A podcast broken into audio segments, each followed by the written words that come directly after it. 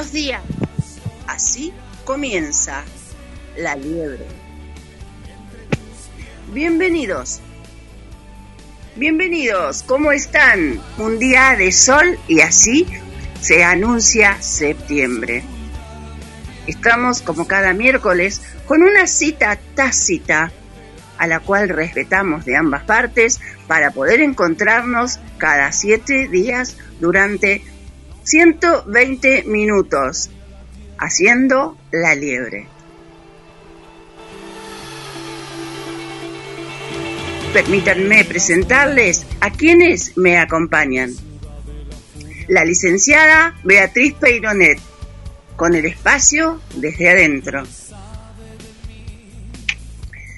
El ícono del atletismo marplatense, Alberto Begiristain, relatando los deportes que aco- acontecen en Tokio, ya sean los convencionales como así también los paralímpicos. María Elena Gutiérrez, la secretaria de género de la CTA Autónoma de Mar del Plata, nos trae la impronta de género y diversidad. Carlos Matos nos trae derechos de las personas con discapacidad. Desde hace cinco años te estamos acompañando.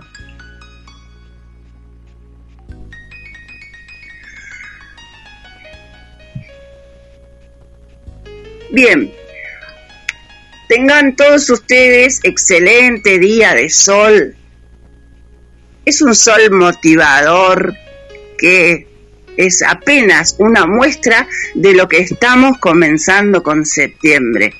Un mes de sol, de muchos vientos, por supuesto, y de, en este caso, en este año más precisamente, de Yapa, de logros, de logros con medallas de oro, de plata y de bronce. ¿Por qué? ¿Por qué decimos esto precisamente? Porque han llegado los Juegos Olímpicos, porque han pasado los Juegos Olímpicos y porque comienzan los Paralímpicos. Eh, no sé qué grado de interés tendrán los demás en el eh, desempeño de la de los Juegos Olímpicos, los Paralímpicos, perdón, dentro de, de la, de la grilla, ¿no? Porque es algo que no se le da como mucha importancia y sin embargo tienen el mismo esfuerzo, el mismo valor, la misma eh, entereza, el mismo respeto que cualquier otro cualquier otro deporte que participe en estas Olimpiadas. Bueno, hoy la introducción va a ser un poco así como eh, relativa a la temática. Y la pregunta es la siguiente. ¿Sabes quién fue el varón Pierre de Coubertin? Él nació en París. Fue el pedagogo que creó las famosas Olimpiadas en Atenas, Grecia, llamadas también los Juegos Modernos, que se celebran entre el 5 y el 15 de abril desde 1869. fecha en la que se celebró el primer encuentro, el primer acontecimiento en Atenas, Grecia, por supuesto. Después de ahí, esos fueron, se saben, ¿no? Que fueron juegos convencionales. Durante muchos años, hasta 1960, fueron muchos los años que pasaron para inaugurar en Roma, en 1960, la instancia que nos permitiría medirnos de igual a igual.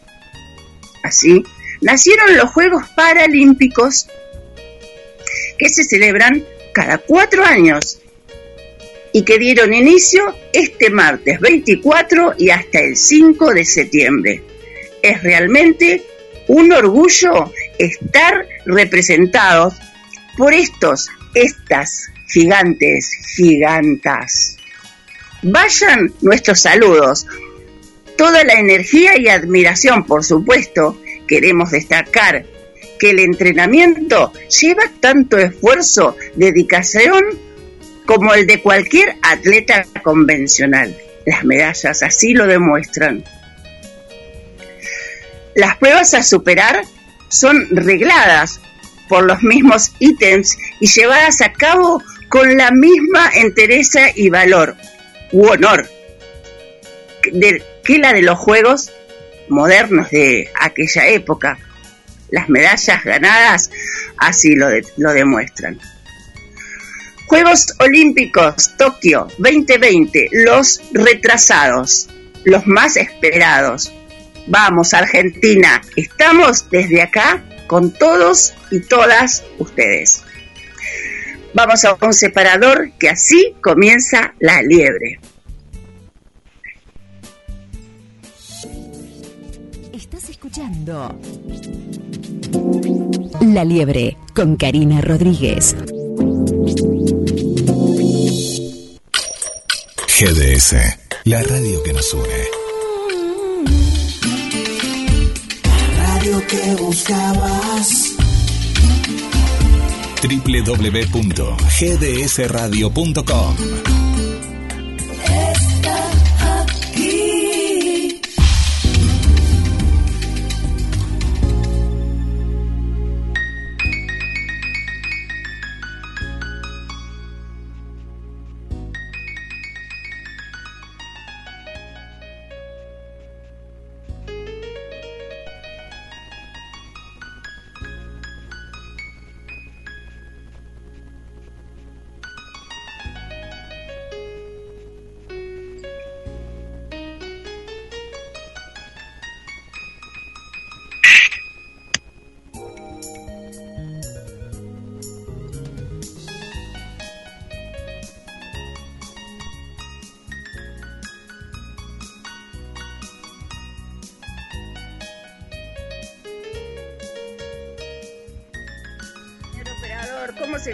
ustedes. Vamos a tener en cuenta a la licenciada Beatriz Peironet para que haga su ingreso en breves instantes y usted la anunciará. Mientras tanto, les voy a dar alguna data respecto a estos Juegos Olímpicos que han sucedido.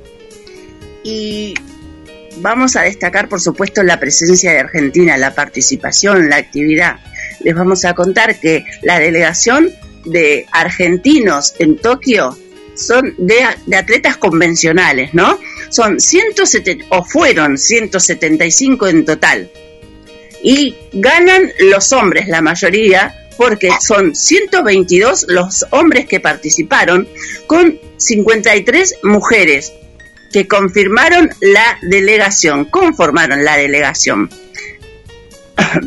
de deportistas convencionales, los cuales se destacaron en 26 disciplinas. Ahora, seguramente Alberto Begiristain nos traerá un resumen de lo que eh, son, eh, cómo quedó el medallero. Y creo que estamos recibiendo a la licenciada Beatriz Peironet, de no sé si, que me conteste. Buenos días, bienvenida a la Libre, Beatriz Peironet. Hola, buen día, buen día Karin, buen día Karina. Eh, ¿Me escuchan? Sí, por supuesto. ah, Bueno, eh, estaba saludando al operador, que me parece que hoy hay otra voz que nos acompaña, ¿puede ser? Sí, Damián San Martino. Bien, Buenos hola días. Damián y hola ¿Cómo andan? y hola a toda la oyentada. ¿Qué tal? ¿Cómo estás con este solcito hermoso? Bien, bajando la persiana para que no entre tanto, porque estoy justo adelante del sol y no veo, Bueno, ¿cómo? pero Ah, bien. acomódese, acomódese, que estamos acá. eh, hoy tenemos un invitado y me gustaría que usted me, me apoye en esta entrevista. ¿Le parece? Bueno, bueno, bueno, bueno, acá vamos a escuchar a ver a quién, a, a quién está del otro lado. Él es de la fundación, pertenece a la fundación Lucas Rodríguez. Y mientras nosotros hacemos su presentación, el señor operador va a disponer una llamada para tenerlo en línea.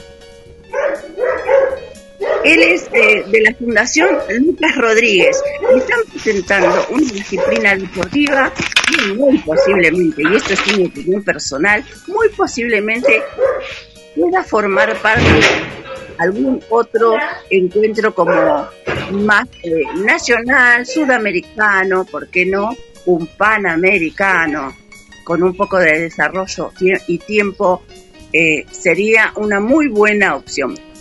La Fundación Lucas Rodríguez, permítanme recordarle que es una fundación que se dedica a las personas con discapacidad, creada en honor precisamente a, Lucas Rodríguez, quien fue un jugador bastante mm, aventajado, por decirlo de alguna manera, en el fútbol ciego.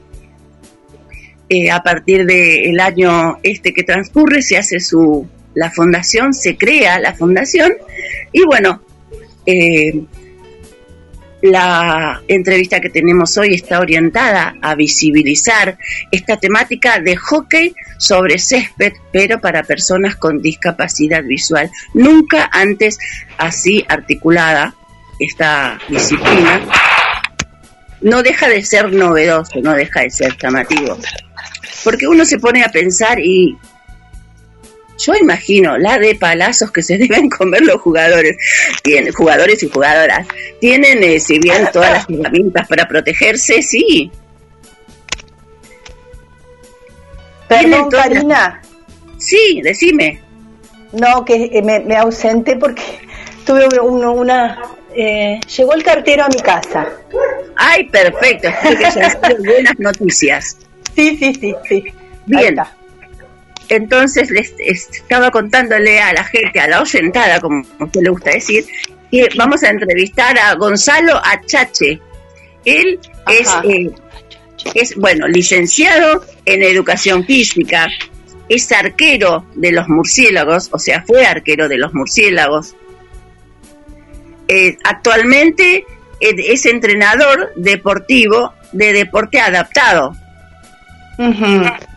Pertenece a la comisión directiva de la Fundación Lucas Rodríguez y es encargado del área de deportes adaptados de la, de la municipalidad de Montecristo, Montecristo, Córdoba. ¿Mm? Córdoba.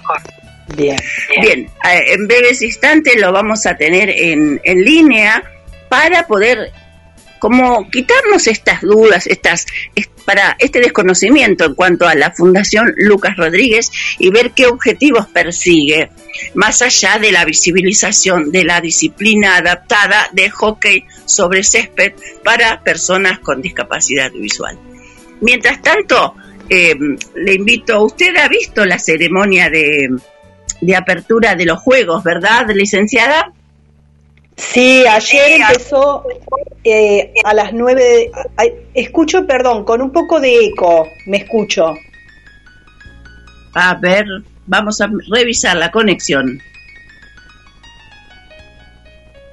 ¿Ahora? A ver, ahí está, ahí está.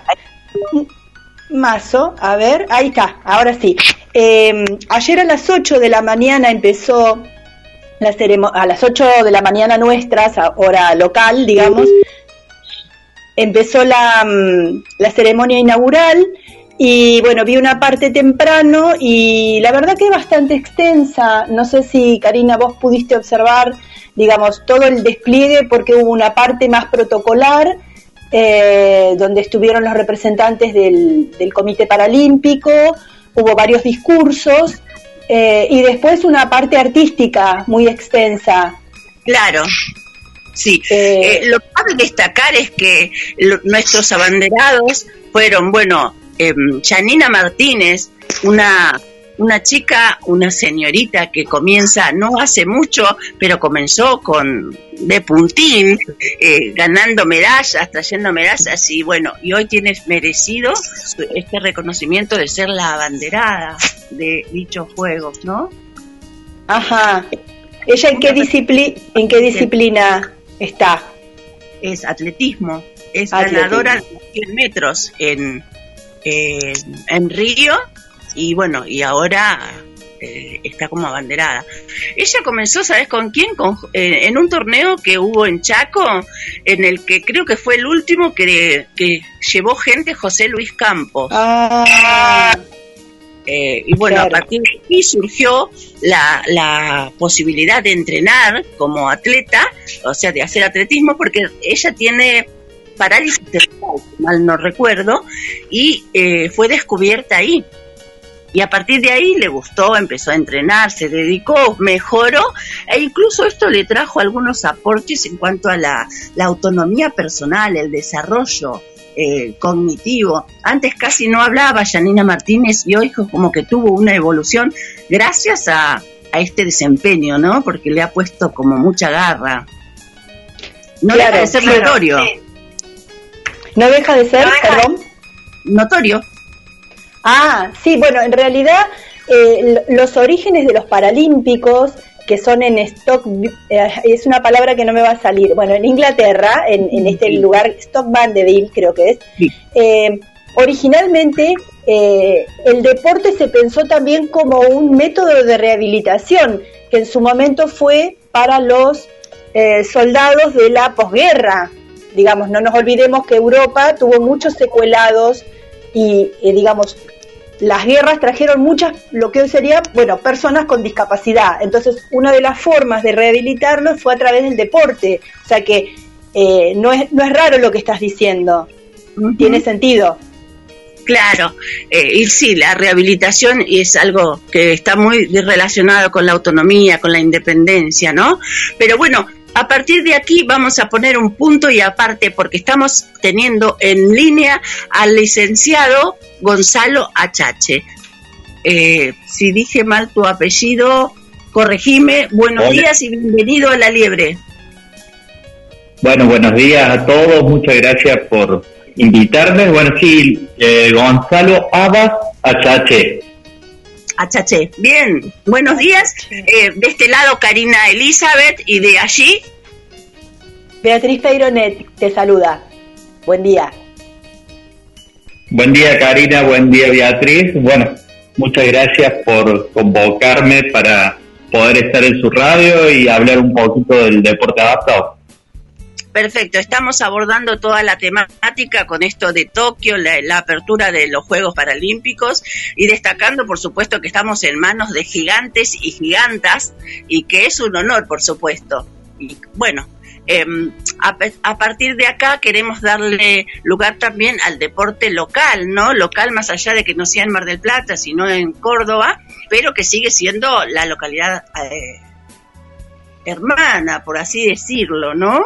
Decinos, Gonzalo, eh, hace muy poco, según tengo entendido, fue la creación, la constitución de la Asociación Lucas Rodríguez, Fundación Lucas Rodríguez. ¿Cuál es el objetivo que persigue dicha fundación? Sí, bueno, hace poquito que arran- arrancamos con la fundación y bueno, la fundación lo que el objeto que tiene es trabajar en la profesionalización de las personas con discapacidad en todo el ámbito que se desempeñe, o sea, a nivel laboral, educativo o, bien deportivo. Entonces, eh, lo que tratamos de generar lazos para que esas personas con discapacidad puedan insertarse o realizar el deporte o estudiar de la forma que nosotros le podamos eh, brindar una ayuda y generar estos lazos con otras con otras instituciones, ¿no? Perfecto. Eh, eh, ¿Cuánto hace que está en funcionamiento esta institución? Y nosotros empezamos hace dos años, lo que pasa, bueno, en el medio nos agarró la pandemia y bueno, nos, nos hizo muy cuesta arriba, pero bueno, eh, este año ya estamos trabajando más fuerte, así que bueno, y incorporamos eh, a varias personas con discapacidad en distintos ámbitos laborales, hemos ayudado en ese sentido, también ayudamos el año pasado para que las guerreras, que es el equipo femenino, el primer equipo a nivel mundial de fútbol femenino, pudiera participar de un evento en Tokio. Perfecto. Cuando los de las guerreras lo tenemos como conocido, eh, decinos mm, qué disciplinas eh, deportivas eh, cubre la Fundación Lucas Rodríguez o, o desempeñe para insertarlos a las personas con discapacidad. Sí, en realidad la Fundación Lucas Rodríguez, eh, si bien no tiene un deporte que sea de la fundación, lo que genera es ayudar a las personas que se inserten en el ámbito deportivo. Entonces, nosotros, por ejemplo, somos profe y estamos trabajando en el Club Municipalidad de Córdoba, donde tenemos los equipos de fútbol para ciegos, masculino y femenino, en el cual son los guerreros y las guerreras, y bueno, eh, colaboramos con los equipos a través de la fundación, ayudando bueno a las participaciones de eventos, de torneos, al tema de la indumentaria deportiva. Por ejemplo, eh, este año conseguimos que Nike nos donara eh, zapatillas para todos los chicos de los equipos. Entonces, bueno, eso es lo que generamos, ¿no? Desde la fundación. No un deporte en sí, sino colaborar y ayudar para que se puedan desarrollar en el deporte. Gonzalo, ¿te puedo hacer una pregunta? ¿Sí? Eh, yo quería saber, digamos, si ustedes trabajan en articulación, por, por lo que más o menos dijiste, con otros, digamos, estamentos del Estado, supongo, o con también privados. Eso por un lado. Y tienen un staff, digamos, de profesionales, vos hablaste de profesores de educación física, ¿qué otros, digamos, qué otros integran, qué otros profesionales o, o no profesionales integran la fundación? Y en este, en este momento la fundación tiene un contador, un abogado, justamente por el tema más legal, eh, dos profesores de educación física y un, tres personas, perdón, tres profesores de educación física y bueno, Lucas Rodríguez, que es un reconocido deportista a nivel mundial, que aparte fue concejal de la ciudad de Córdoba también fue director de discapacidad y bueno, trabajó sobre distintas ordenanzas para las personas con discapacidad. Entonces, eh, lo que vamos a generar a través de la fundación es ayudar al Estado, tanto municipal como provincial, para la ejecución de esas ordenanzas que en su momento Lucas generó, ¿no? Bien, bien. Eh, hablamos un poquito sobre esta disciplina de hockey sobre césped adaptado. Bien, bueno, el hockey, hockey para el hockey 5 para personas con discapacidad visual es bien la disciplina y bueno, surgió hace aproximadamente tres o cuatro años donde bueno estaba viendo yo un partido de hockey de las Leonas y luego me fui al club a esperar a las chicas para, para el entrenamiento y junto con el profesor Santiago estábamos ahí este, haciendo tiempo y vimos que las chicas venían caminando y vimos el bastón. Y le digo, Santi, le digo, eh, no sería para nada difícil adaptar el hockey, ya que las personas ciegas están totalmente acostumbradas a andar con el bastón o con el palo. Eh, juegan al fútbol, entonces, bueno, se nos ocurrió que sería un lindo deporte para que lo puedan jugar porque, bueno, el hockey es, tiene muchas similitudes con el fútbol, las adaptaciones se pueden hacer tranquilamente desde el fútbol. Y, bueno, y están acostumbrados a tocar eh, y hacer su... Es una extensión del brazo del bastón y bueno, el, el palo de hockey sería muy parecido. Así que bueno, iniciamos armando el reglamento con Santi estuvimos trabajando durante estos años y conseguimos el apoyo de la Federación Cordobesa de Hockey. Entonces, con ellos, con, un, con el encargado de árbitros de hockey de Córdoba y con el presidente y el apoyo del presidente de la federación, pudimos largar este sábado pasado el primer campus de hockey. Bienísimo. Ah. ¿Apuntan, ¿Apuntan a que el juego sea una actividad, una disciplina federada? Sí, sí, sería la idea que en algún momento pueda llegar a ser federada, como iniciamos con el fútbol femenino en su momento y logramos que hoy haya una liga nacional y haya una y justamente este año se iba a hacer un mundial pero por esto de la pandemia se, se retrasó pero bueno sí es la idea. La, la gran diferencia y lo que buscamos es un deporte que va a tener una sería una equidad en el sentido que van a participar. Eh, dos jugadores en cancha tienen que estar dos jugadores varones y dos jugadores mujeres tiene que ser la misma cantidad de jugadores masculinos como de jugadores femeninos en cancha. Entonces eso también va a generar un cambio muy importante y creo que va a ser muy muy llamativo, ¿no? O sea que están proponiendo una, una actividad mixta. Sí, sí, y a diferencia del fútbol para ciegos, eh, pueden participar tantas personas eh, con ceguera total como personas con baja visión. Claro, y en este caso estarían todos vendados. Sí, sí, todos utilizarían las gafas o las antiparras para estar en igualdad de condiciones, menos los arqueros que tienen visión normal y que tienen un área reducida. Eh, vos hablaste, sí, no, no, quería preguntarle, eh, Gonzalo, vos hablaste de un campus. ¿Eso es, digamos, para nivel de difusión de, la actividad deportiva o para otros profes? Pero mi pregunta es la siguiente, yo no vengo del ámbito del deporte. ¿Ya, ya, digamos, hay equipos constituidos o es todo un trabajo que se tiene que hacer primero, digamos, de formación de los profesionales o de los instructores y después recién empieza la otra etapa. Sí, bueno, en principio lo que empezamos con un campus donde se podían anotar todos los chicos que fuesen de Córdoba en un primer momento ah. y que puedan participar y aprender sobre el deporte. Ah, eh, pudimos realizar un primer partido, pero bueno, la idea es capacitar a profesionales del hockey o de los deportes para ciegos a su vez también eh, convocar a los chicos para que se interioricen y bueno puedan practicarlo y bueno empezar en el desarrollo. De a poco eh, la idea es ahora a través de Punto Digital que es un bueno es un eh, estamento nacional donde están en distintas localidades a nivel nacional realizar una capacitación a través del punto digital para poder llegar a todo el país y bueno, que todos puedan conocer el deporte. Bien, perfecto.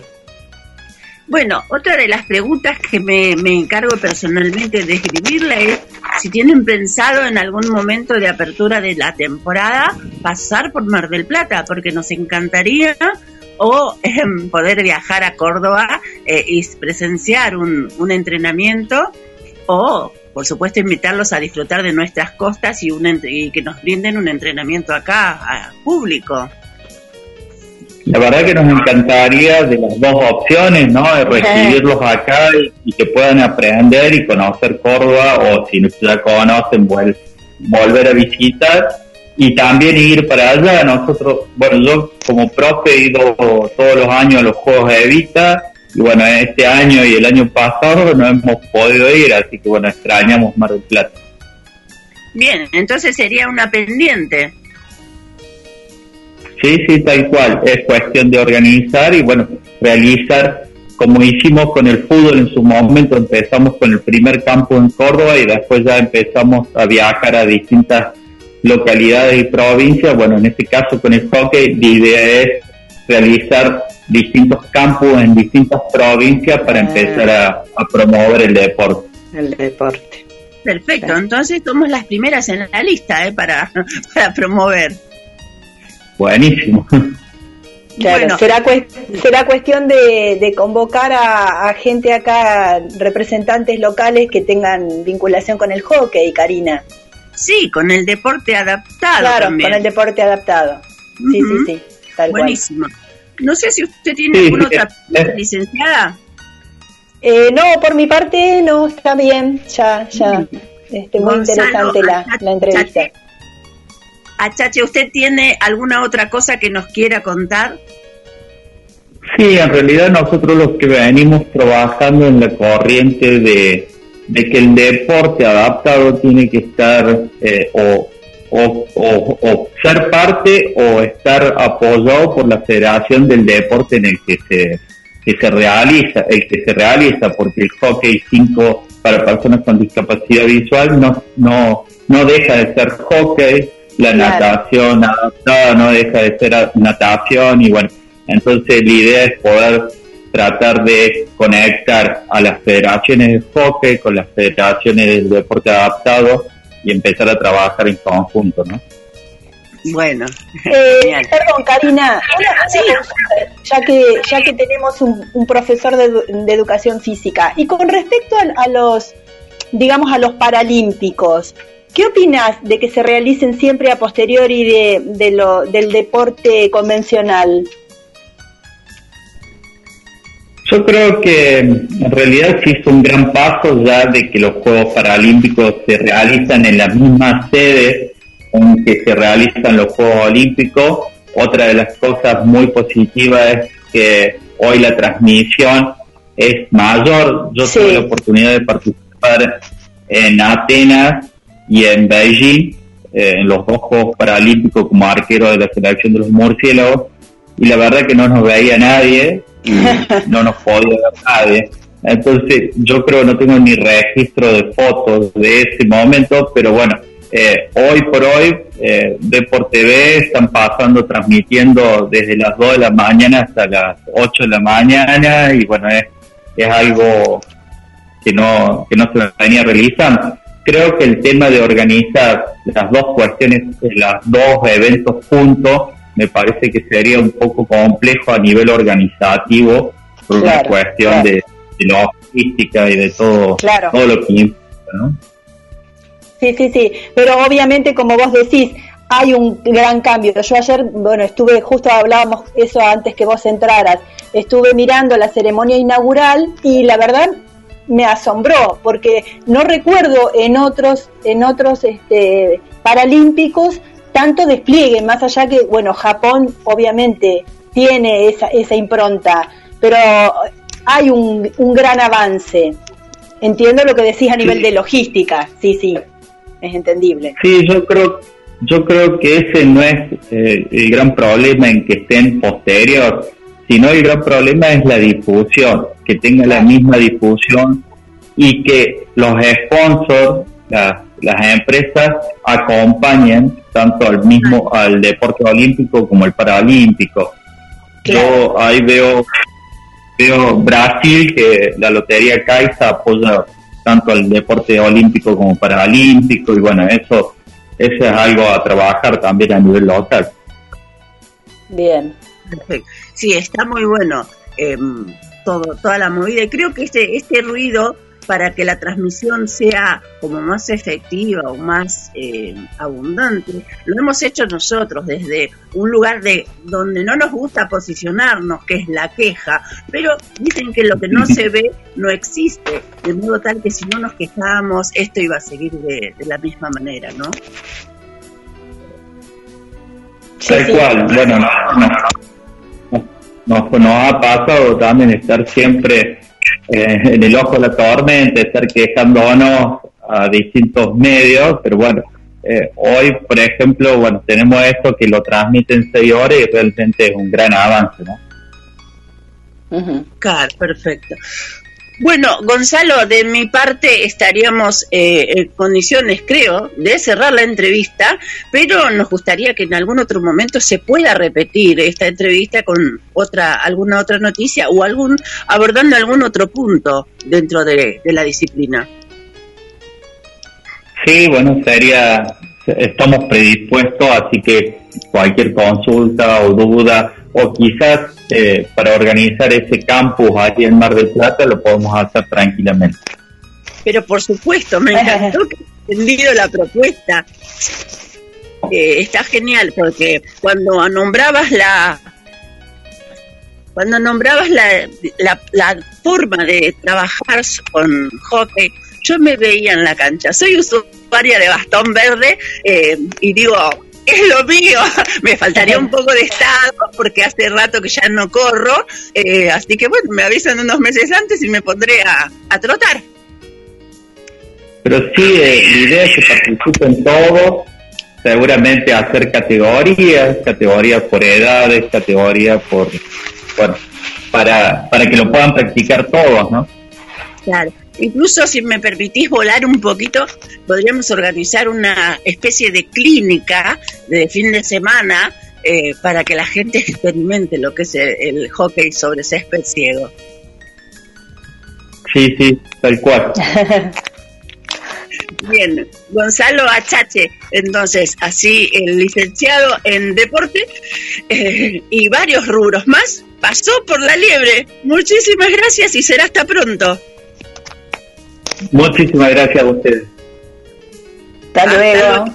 Gracias. Pero- Bueno, señor operador, vamos a un separador, a un, un separador, volvemos con Beatriz Peironet y no te muevas de ahí, porque hay más la liebre.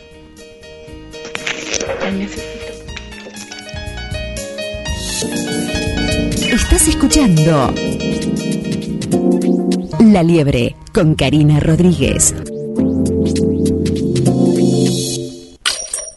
GDS, la radio que nos une.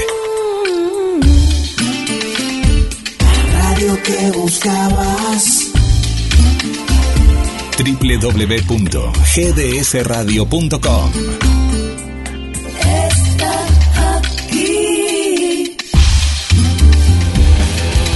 Muchos dicen que el esfuerzo es cuestión de suerte. Pocos dicen que la suerte es cuestión de esfuerzo. Esta frase es anónima.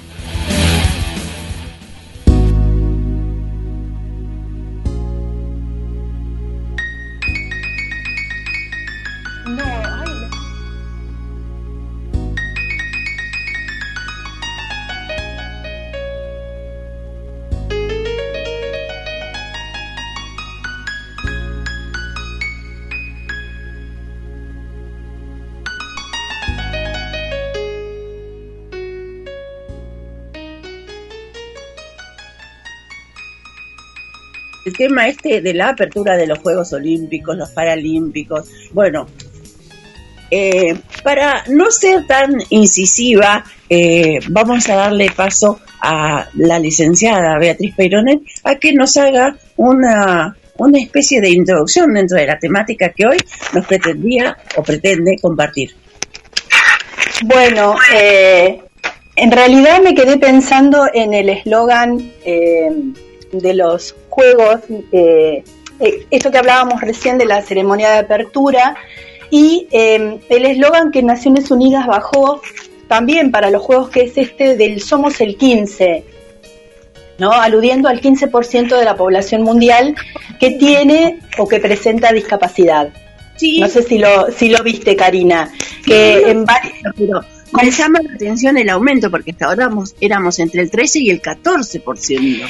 En realidad, mira, el porcentaje este, obviamente que hay siempre, digamos, hay un aumento del porcentaje que tiene que ver con el aumento de las enfermedades crónicas y con el envejecimiento poblacional, ¿no? Básicamente.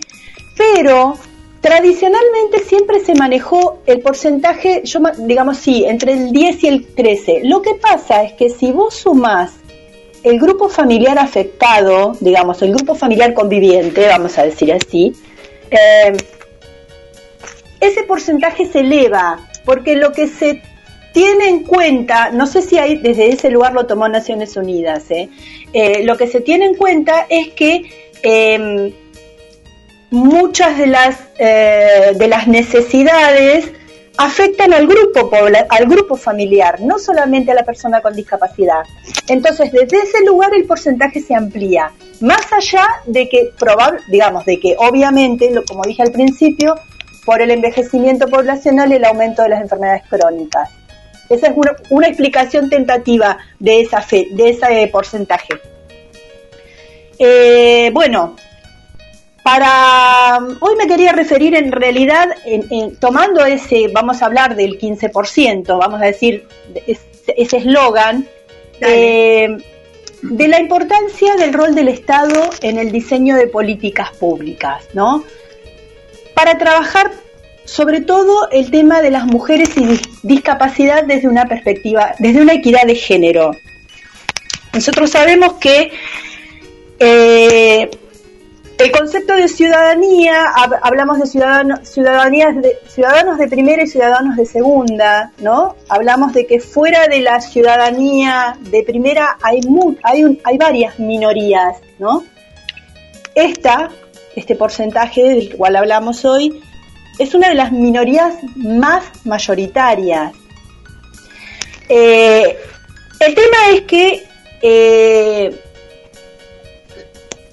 quedaban siempre fuera, o sea, nosotros hablábamos de, personas con discapacidad, pero últimamente hay un concepto que se viene utilizando bastante, que es este famoso de la, este, este concepto académico de la interseccionalidad.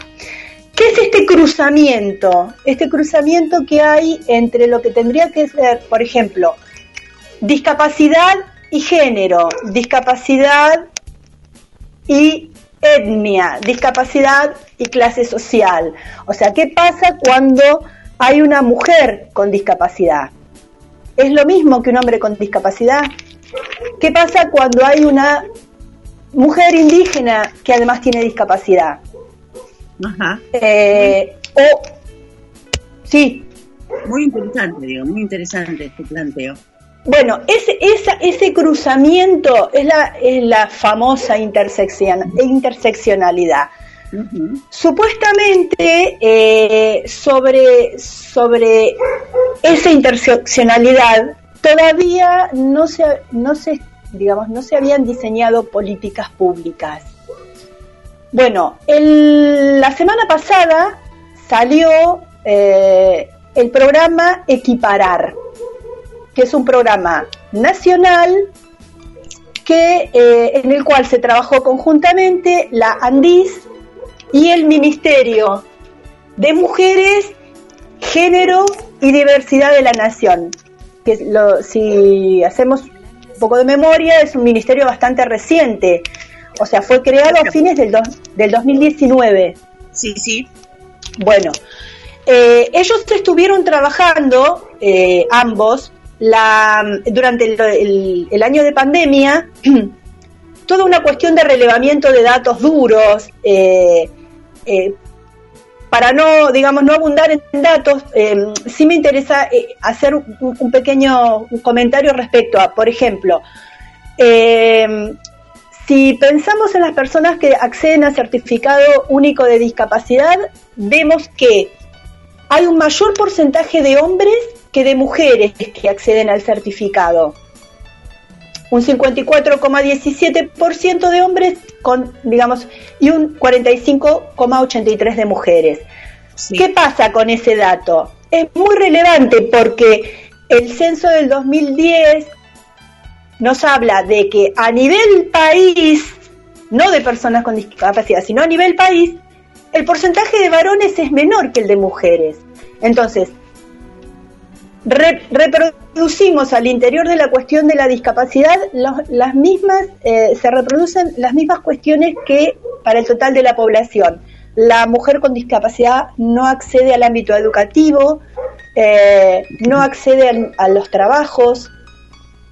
Bueno, entonces, con esos datos que por ahí faltan muchos datos, digamos, este, sabemos que Argentina no cuenta con, buenos censos sobre discapacidad, el programa eh, Equiparar fue creado para fortalecer políticas públicas y, eh, las y acciones de la sociedad civil que garanticen la igualdad en la diversidad de mujeres y LGBTI más con discapacidad para acceso y ejercicio de derechos. Hablamos de derecho a la educación, a la salud, accesibilidad, participación política, trabajo, etcétera, y el desarrollo de una vida libre de violencias de género. O sea, esto se presentó la semana pasada.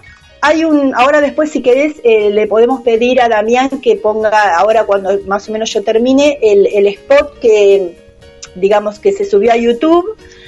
Eh, está dirigido a organismos públicos y en ese sentido ya se armó el primer curso de sensibilización en todos los estamentos del Estado.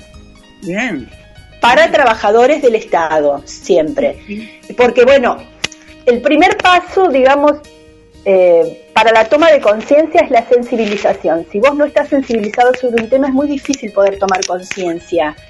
También está dirigido a organizaciones de la sociedad civil que trabajen en la promoción de derechos. Eso también es muy importante, sobre todo pensando en las eh, organizaciones locales que trabajan en promoción de derechos sobre estos colectivos, Karina.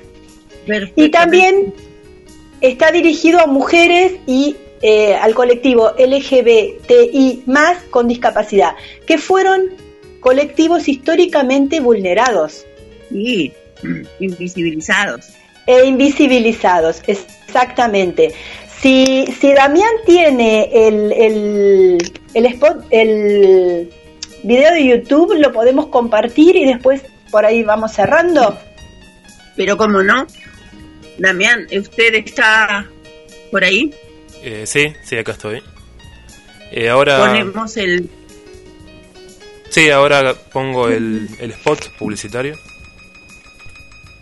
Sí, Y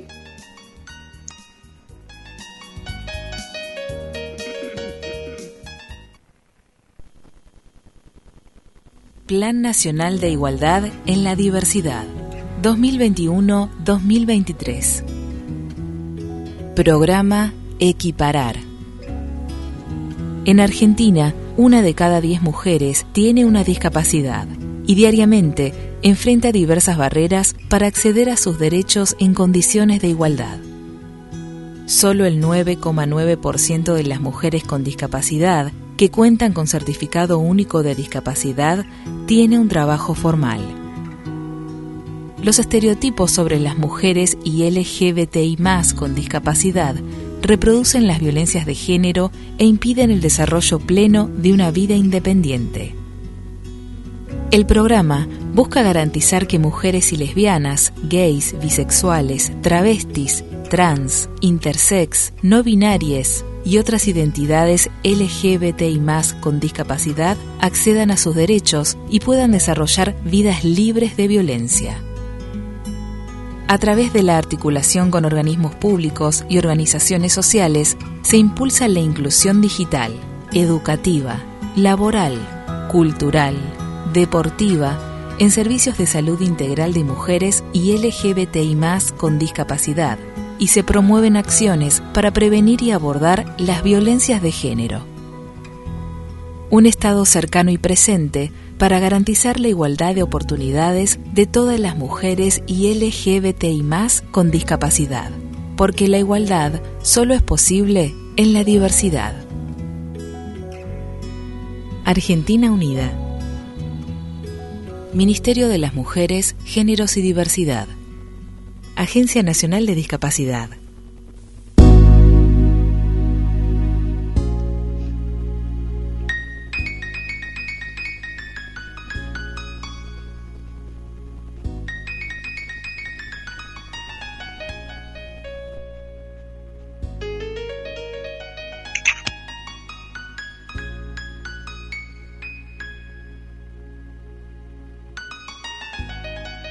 Eh, licenciada Beatriz, hemos eh, podido repetir o reescuchar el dicho spot. ¿Usted quiere agregar algo más al respecto? Em, Sí, me interesaría por ahí que, bueno, rescatar es, esta cuestión de que eh, es indispensable, digamos, que el Estado diseñe e implemente políticas públicas que tengan en cuenta los tres tipos de barrera de acceso a derechos a los que se enfrentan las mujeres y el colectivo LGBTI con discapacidad, que son barreras físicas, comunicacionales y actitudinales. Esto permitirá garantizar el ejercicio pleno de sus proyectos de vida y su participación social y política en condiciones de igualdad. Eh, hay todo un, un este un, un informe sobre, sobre las particularidades del programa. Pero bueno, lo podemos ir conversando para las próximas este, ¿Cómo no? Eh, lo vamos a, segmentar. Bien, lo vamos a segmentar. Y mientras tanto, la invito a, a, a la, que se quede la entrevista siguiente, si así lo gusta, lo desea, que vamos a, llamar al ícono del atletismo, Alberto Begiristain, que nos va a estar trayendo seguramente eh, una disciplina de deporte adaptado y eh, tengo a su vez un comentario también respecto a, a su segmento. Que que refiere a este 15%, ¿no? Y hasta a la, a la, la minoría de las mujeres dentro de la certificación de un, de un certificado, y valga la redundancia, de discapacidad, que las acredite como personas con discapacidad, eh, referido a esta, a esta delegación que está compuesta de, o sea, la delegación argentina que está compuesta para los Juegos Paralímpicos de Tokio del 2020, que son los relegados, eh, compuesta por 57 atletas, eh, eh, deportistas que competirán en las diferentes disciplinas, pero que no se sabe en realidad cuántas mujeres con discapacidad fueron. No así en eh, la disciplina convencional, donde fueron 156 aproximadamente los varones y 53 eh, mujeres. Eh, entonces, es un hecho que la mujer accede menos a la, a la cultura, a la certificación, a la educación. Sí, el famoso techo, de, cristal. Sí. Sí, la responsabilidad diferencial que también hay, o sea, eh, se da en, en todos los... Lo que pasa es que cuando se combina con discapacidad se potencia la opresión y se potencia la discriminación. Claro. Bien. Eh, eso es lo preocupante. Claro. Bien, entonces tenemos que la delegación argentina de personas con discapacidad está compuesta por 57 deportistas, de los cuales eh, competirán en 11 disciplinas, a diferencia de los eh, juegos convencionales que fueron 26 las disciplinas cubiertas. Y estamos en condiciones de decir que eh, podemos sumar a Alberto Begiristain, el ícono marplatense, quien hoy nos está hablando nuevamente de disciplinas adaptadas en Tokio, como también juegos convencionales de Tokio y, ¿por qué no, estas famosas perlitas que tanto nos reflejan. Buenos días y bienvenido Alberto Begiristain a esta mañana de La Liebre. ¿Qué tal, Karina? Buenos días, buenos días a la audiencia de La Liebre. ¿Cómo están? Buenos días, hoy estoy acompañada por la licenciada Beatriz Peironet. Buen día, buen día. Ah, qué gusto, Beatriz, encantado. ¿Cómo estás? ¿Qué tal? ¿Qué tal? Igualmente, Muy igualmente. Bien. Muy bien, realmente este, me recuerdo mucho de vos porque cuando fue esa esa bienvenida a Mar del Plata, creo que fue, no me acuerdo si fue Seúl o la Inglaterra, este, fue hermoso, es hermosísimo, ¿no? No, no, no, no, no soy, no soy esa Beatriz. Perdón, soy otra Beatriz. Ah, me confundí con la Greco, me confundí con no, la Greco. No, no, no, no, no, no, no, yo dije, epa, tan famosa ah, no soy. Bueno, bueno, bueno, bueno, bueno. Ella es licenciada en eh, Trabajo Social. Es una Ah, colaboradora bueno, bueno. de unos cuantos meses. eh, Ah, encantado de conocer, encantado de conocer, mucho gusto. Bien. Mucho gusto, Alberto. Hoy nos vas a estar hablando de con qué querés iniciar, con deporte adaptado o con el convencional. Comenzamos con el deporte adaptado que habíamos comenzado, habíamos anunciado el, el famoso triatlón, donde tenemos un protagonista que se llama eh, Martín Cuminici, este, y vamos a comenzar diciendo que el, el triatlón es este eh, es adaptado, es un, un deporte derivado del triatlón naturalmente convencional que es practicado por personas con discapacidad física, visual e intelectual, que está regulado por la Unión Internacional del Triatlón y forma parte del programa paralímpico. Recién en, en Río 2016 se incluyó este deporte, tanto convencional como no convencional, en género masculino y femenino. Y hablamos directamente de la, de la historia muy particular de Martín Kremenchuki, que realmente fue uno, eh, muy conocido, tiene un libro y fue el primer triatleta que ciego, ¿no es cierto?, que, que culminó un triatlón. Así que voy a ser muy breve en, en sus declaraciones porque tiene un libro y eh, hizo unas declaraciones a un diario donde dice, cuando quedé ciego, dice Martín, tuve una depresión profunda. Por primera vez en mi vida para mí no existía ninguna posibilidad de ser feliz. Asumir la discapacidad es el primer paso y el día que salí a, a la calle con el bastón blanco me di cuenta de que podría moverme con cuenta propia. Era fabuloso. Dice, la alegría de mí, de mi hijo cuando yo llegaba con las copas que ganaba, me impulsó a entrenar seriamente para ser un padre campeón por el, para me convertí en atleta, ¿cierto? Eso es lo que dice este muchacho. Dice, el secreto del éxito está en la mente. Y, en la- y como dice en la fe, en la fe interior, porque la fe mueve montañas y la que día a día necesitamos para cumplir nuestros objetivos. Me di cuenta de que con los diferentes desafíos que encaraba transmitía mensajes positivos, proponérmelo, y eso me, me estimuló a ir, a ir por más, realmente. Y bueno, él habla de, de cuando, cuando comenzó su primera carrera, en dos- septiembre de 2010, corrió la media maratón en Buenos Aires y obtuvo un tercer puesto en su categoría, y reitera acá lo que decía la felicidad de su hijo al llegar a casa con la copa le dio una fuerza necesaria para seguir preparando para los 21 y los 42 kilómetros. O sea que de corredor de 10 kilómetros pasó a ser maratonista, corredor de aventura e integrante inclusive de la Selección Nacional de Remo Adaptado. Finalmente, como decía al principio, se convirtió en el triatleta en 2015, participó del Ironman de Brasil, donde se ahí se convirtió en el primer triatleta argentino no vidente en completar un Ironman, logrando el primer puesto en su categoría. También completó el Ironman de Sudáfrica, se anotó como corredor convencional porque no había categoría. Culminó en Nueva Zelanda 2018, España 2019 y participó en más de 300 competencias de trail. Y él cuenta cómo el- los, problemas que tiene para entrenarse. Dice, eh, los problemas grandes que tenemos la mayoría de los corredores con discapacidad visual en la de conseguir para entrenar es muy interesante. La realidad es que el día de la carrera voluntarios, pero para los entrenadores, para entrenar, perdón, en la semana hay que hacer malabares para conseguirlo. Salvo que tienen posibilidad de pagar algún profe o guía personalizado, bien pertenecen a algún running team donde los integrantes se turnan para guiarlos. Otro tema es dónde entrenar. Pues si lo hacemos en calles, plazas o parques, la realidad es que la gente no presta atención. Me refiero a las personas que caminan o corren. Y los ciclistas menos. Aún me ha pasado de haber sido atropellado por un ciclista que iba pedaleando con auriculares y mirando a su celular en vez de mirar alrededor. Muchas veces cuando nuestra guía pide permiso ni siquiera nos escucha y a veces sufrimos accidentes.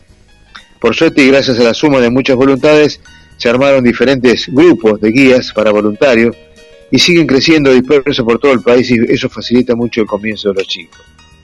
Y voy a, a- a, digamos, a relatar el primer triatlón en 2013 que fue en, en La Paz, Entre Ríos, un clásico ya, es internacional, no es un Ironman, ahora sí, pero al principio no. Costó conseguir el tándem, decía Martín, porque era una bicicleta doble. Al principio la medida no era de, para nosotros, era no estaba apto para ser usado. Hasta que después Mariano eh, Ava, este, me lo, mi guía, me logró arreglarlo, resolverlo como íbamos a hacer. Y el, problema era, eh, digamos, para conducirnos en las lomas de burro, en los giros y en los retomes. El tándem, la bicicleta doble, porque era un cuadro chico y nosotros teníamos bastante peso. Pero bueno, ya estaba jugado y mandaría a hacer todo, salga lo que salga. Fue poco y nada lo que planificamos, nos subimos a la lancha y nos llevaron al otro lado cuando tuvimos que bajar para ir a la largada. Tuve quizá una de las partes más difíciles antes de comenzar la carrera. Yo estaba ya sin audífonos, descalzo, y teníamos que caminar unos 80 metros por caminos angostos, llenos de rocas con pinches, con la arena que quemaba. Se me clavaron dos espinas en la planta del pie, fue un momento desagradable, pero bueno, es parte de los, de los obstáculos que siempre aparecen en mi camino. Ya en el agua sin todavía más concentración, más conciencia, perdón, que estaba por comenzar mi primer triatlón. Siento la palmada de Ava, mi, mi guía, que en la espalda y había que comenzar y largamos. Realmente eh, una, una experiencia increíble de, de Martín, donde dice, alterado, aceleré, sentía que mis brazos se chocaban con otras personas y eso me desorientó, pero el triatlón es así. Eran otros competidores. Lo concreto es que faltaban menos de 50 metros y yo pensaba que apenas iban 300. Para colmo otra persona me agarra del brazo, pensé que me descalificaba, de pronto me dio cuenta, me di cuenta donde me hacían subir y era llegar a la natación. Luego fuimos trotando rumbo a la bici, nos subimos y largamos, no podía creer lo que estaba viviendo, en ese momento se nos rompe el tándem, la bicicleta, me quería morir. Ava, mi guía, lo arregló, subimos nuevamente y le dimos duro. Sentí la adrenalina de la velocidad, claro, sin ver por dónde iba. Por suerte completamos los 20 kilómetros sanos y salvos. Nos quedaba la parte del running. Estaba pendiente que no me tiraran agua en los audífonos, que para, digamos, no me podía concentrar con el ritmo. Igualmente, la calidez y emoción que ponía la gente y sus gritos y alentos sin darnos cuenta llegamos a la meta. Martín sufre el síndrome de Usher. Es una enfermedad genética que produce hipo hipoacusia y pérdida gradual de la visión que provocó su ceguera y ocasionó problemas auditivos y de equilibrio. Trabaja de ingeniero de sistemas y hizo un libro que se llama Confianza Ciega, la vida de Martín, que la autora es la uruguaya Cecilia de Becci. Con esto quiero significar este, las, todas las vicisitudes y los problemas que tiene un ciego y qué hazaña, por qué no decirlo, de haber completado no solamente un triatlón, sino la carrera increíble que ha tenido Martín en todos los triatrones que comenté, como Sudáfrica, este, Nueva Zelanda, Brasil, ¿no es cierto? Y tuvo varias distinciones, la distinción personas destacadas en la ciudad de Buenos Aires, la legislatura porteña, diploma de honor del Senado de la Nación, reconocimiento a la dedicación al amor al deporte 2017, abanderado de la delegación argentina que representó al país en las Macabeas Mundiales en Israel 2017. Él dice que le encanta la adrenalina, a tal punto que una ocasión se lanzó en paracaídas de, un, de una avioneta y dijo, para mí es más fácil, abro la puerta y no veo nada, y me tiro. claro, qué miedo va a tener, pobre, si no ve. Los deportes extremos, era, era esa caída libre de 200 kilómetros por hora, fue impresionante. Realmente, este, este chico Martín nos ha dado una, una enseñanza tremenda, tremenda, y pensar que en su momento dijo, cuando tuve, lo reitero, cuando quedé ciego tuve una depresión profunda, por primera vez en mi vida para mí no existía ninguna posibilidad de ser feliz. Increíble esta historia de Martín Kruminich, donde realmente estaría bueno conseguirme el libro para, para tenerlo, porque esto, este, porque inclusive él da muchas este, conferencias en el mundo, ha dado muchísimas conferencias, ¿no es cierto? Y si las puede dar, ¿no? Y, da, y dar el ejemplo. Incluso. ¿Cómo? Es un influencer, un, un, un Sí, motivador. absolutamente, absolutamente. Tengo un convencional, eh, pero, pero primero antes hacemos un repaso rápido de el evento más grande del planeta, Deportes Abdao, que ya está en, en danza con los Juegos Paralímpicos. Participan 4.400 deportistas, 11 disciplinas, 272 mujeres y 227, perdón, 272 va- varones y 227 mujeres. Son 40 mixtos en 22 deportes, 163 países. Miren esto, escucha esto, Karina. El 40,5% de los deportistas serán mujeres. Significa un incremento respecto de, del 38,6% de la participación femenina en Río. O sea que un aumento y un paso más a la igualdad de género. La cantidad de... Es increíble, increíble. Hay deportes nuevos, el badminton, el taekwondo, el fútbol 7 se cambiaron al fútbol 5 y la vela quedó fuera del programa. Los argentinos son 57, competirán en 11 disciplinas. Los abanderados son Janina Martínez, recordemos que fue oro en atletismo en Río, y también junto con Fabián Ramírez, judoka doble medallista en Río 2016. En Río 2016 ganó China, Argentina salió 54, eh, y logró cinco medallas, una de oro, una de plata y tres de bronce. Y lograron 35 di- este, diplomas.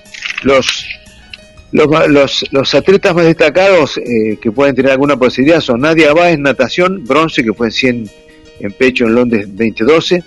Gabriel Coppola en oro, que fue single en el tenis de mesa, adaptado para en los Panamericanos 2019. Mariela Delgado, la figura del ciclismo, bicampeón en Lima 2019. En Río fue sexta y cuarta.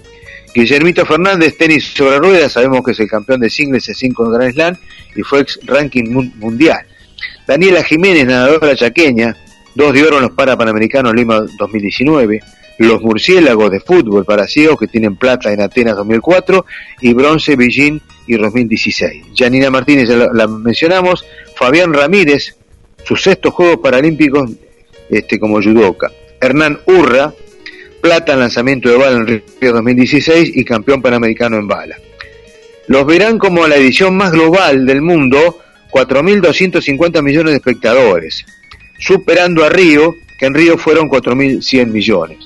Los marplatenses, marplatenses son dos, Matías de Andrade de natación, que nació en Avellaneda hace 28 años, pero se radicó a los 18 en Mar del Plata, competirá en 100 metros espalda y 50 metros mariposa, y fueron sus terceros Juegos Paralímpicos. Hablamos, decía, de Matías de Andrade. Y después Mauricio Ibarbure, que son sus sextos Juegos Paralímpicos. Coqui está acompañado por otros tres marplatenses, su asistente Agustín Molpeceres, su entrenador Pablo Yoca y jefe de equipo Cristian Rosado. Ibarbure es pieza clave en el equipo argentino de, de Bocia y busca revancha en Río 2016. Y ahora sí, Karina, si te parece, hacemos un, un cortito del eh, este, convencionales que hubo en- acá en el, en el estadio justo el torneo Jorge de la Canale, aquel la figura este, dirigencial importantísima, el más importante de la historia de nuestra ciudad, fue presidente de la federación hasta 2016, fue presidente de los Panamericanos, Jorge de la Canale que está pasando un momento este, muy difícil con su salud. Bueno, la figura fundamental fue el tucumano residente en Mar del Plata, Pérez Lazarte, entrenado por Ezequiel Monín, representa a JM Corredores, viene de triunfar del provincial, U23 en 1500 metros y 5000 metros con una marca excepcional. En 1500 metros 3.49.18. Aquí fue segundo Agustín Contreras con 3.57 y este, Ezequiel Monín con 4.10. La anterior marca de Lazarte era 3.47.80 y la que la mejor marca de, Mar del Plata la tiene Malgor 3.43, unos tiempos ex- excepcionales. La otra figura fue Joaquina Durá, U18 que se impuso en 100 metros llanos y salto en largo. Y también Abigail León Rodríguez, nacida en Venezuela, que ganó su categoría 100 y 200 metros, segundo lugar del ranking provincial absoluto de la temporada. Eso es el, el resumen este, absoluto de, de, de la, de la parte convencional acá en Mar del Plata en el, en el atletismo, ¿no es cierto? y si quedan unos minutos... hace- Perdón, este Pérez Sí. Lazarte que usted, usted nombra, ¿es el marido de Gabriela Lazarte? No, no, no, no, nada que ver, no. Este chico de Leandro es este tucumano, vive, es de Tucumán y hace un cuatro o cinco meses que está, creo que está viviendo en la casa de los Monín y lo entrenan por supuesto y está haciendo, está haciendo permanentemente récord nacional de su provincia. Bien. Es la figura de Tucumán. Así que y lo está haciendo acá porque allá aparentemente no ha habido apoyo, han mandado otras personas, como vos, no vamos a entrar en detalles porque bueno, siempre va de lo mismo. Mandaban, mandan otras personas a los, a los nacionales y no lo mandan a este pibe que tiene la marca. Así que bueno, ya eso se encargó eh, Monín Padre, que es el, el asesor de todo, de, de hacer los contactos para cuando, cuando con las marcas que tiene, tiene que ir a cualquier lado, de- en el sentido nacional, provincial, sudamericano, por, la, por las buenas marcas que está haciendo. ¿no es cierto? Así que bueno, Vamos a las preguntas. ¿Cómo no? Eh, hoy le va a tocar a... a um, que se me fue, lo tenía por acá. Así, acá está. bueno, el título es de El plebeyo. Además de albañil, esto fue esto ocurrió en los Juegos de Amberes 1920. Además de albañil, el estadounidense John Brendan Kelly era uno de los mejores remeros de su tiempo. En Amberes consiguió un doblete único, ganó el oro en las pruebas de single y doble school en el segundo caso, junto a Paul Costello, con apenas media hora de diferencia. Kelly descargó así la bronca que le había generado no ser aceptado unas semanas antes en una selecta regata en Londres. El motivo, ser un simple plebeyo, a cargo de trabajos manuales. El 29 de agosto, apenas terminada la segunda carrera, el estadounidense dejó su bote en el canal de Willebroek. Se acercó al equipo británico y le entregó su gorrita verde para que fuera enviada al rey V de Inglaterra. Pero antes con una lapicera escribió en la visera una irónica dedicatoria. Saludos de un albañil. Con los años, Kelly no solo se transformó en uno de los hombres más ricos de Filadelfia, su empresa construiría numerosas iglesias y escuelas en esa ciudad, del estado de Pensilvania, sino que quedó estrechamente ligado a la nobleza europea cuando su hija Grace Kelly se casó con el príncipe reinero de Mónaco el 19 de abril de 1956. Una historia muy particular de esos años de, de que los, los reyes también tienen sus historias positivas y negativas, naturalmente, ¿no? La historia, la historia lo va escribiendo de a poco. Bueno, qué lindo, qué lindo esto, eh, Alberto, la relación de cómo la vida te puede cambiar, ¿no? De un día para el otro. Tal cual, tal cual. Sí, sí, nunca sabe, nunca sabe. No hay que desmerecer a nadie ni discriminar a nadie, por supuesto. Lo que se, lo que se habla siempre. Por supuesto. Bien, habiendo entonces concluido con, con su con todo lo que había traído para compartirnos, ¿estamos en condiciones de despedirnos, Alberto? ¿Usted considera? Exactamente, sí, sí. Bueno, entonces ha sido un éxito su participación, muchísimas gracias. Eh, muy lindo su, su, su empeño en, en la disciplina y muchas gracias por verte eh, así interesado y estar en, formando formando parte de la colaboración de La Liebre. Muchas gracias. Sí, esto, esto, me, atrapó totalmente y el próximo miércoles hablaremos de los campeonatos mundial de, sordos, eh, atletismo y, hablaremos de los paralímpicos, los resultados este, que se obtuvieron. Perfecto, perfecto. Muchísimas gracias. Entonces quedamos ansiosos esperando que transcurran estos próximos siete días para internarnos en el campeonato de fútbol sordo ¿O no? Atletismo no, sordo. No, atletismo de sordos y el, los Juegos Paralímpicos, que ya están en juego. Gracias, un abrazo para todos. Muchísimas gracias. Así pasó por la liebre Alberto Begiristain. No te vayas, vamos a un separador y volvemos porque hay más la liebre.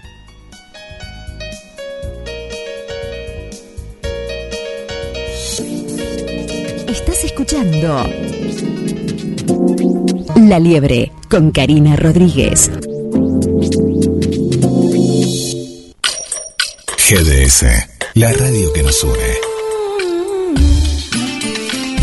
La radio que buscabas. www.gdsradio.com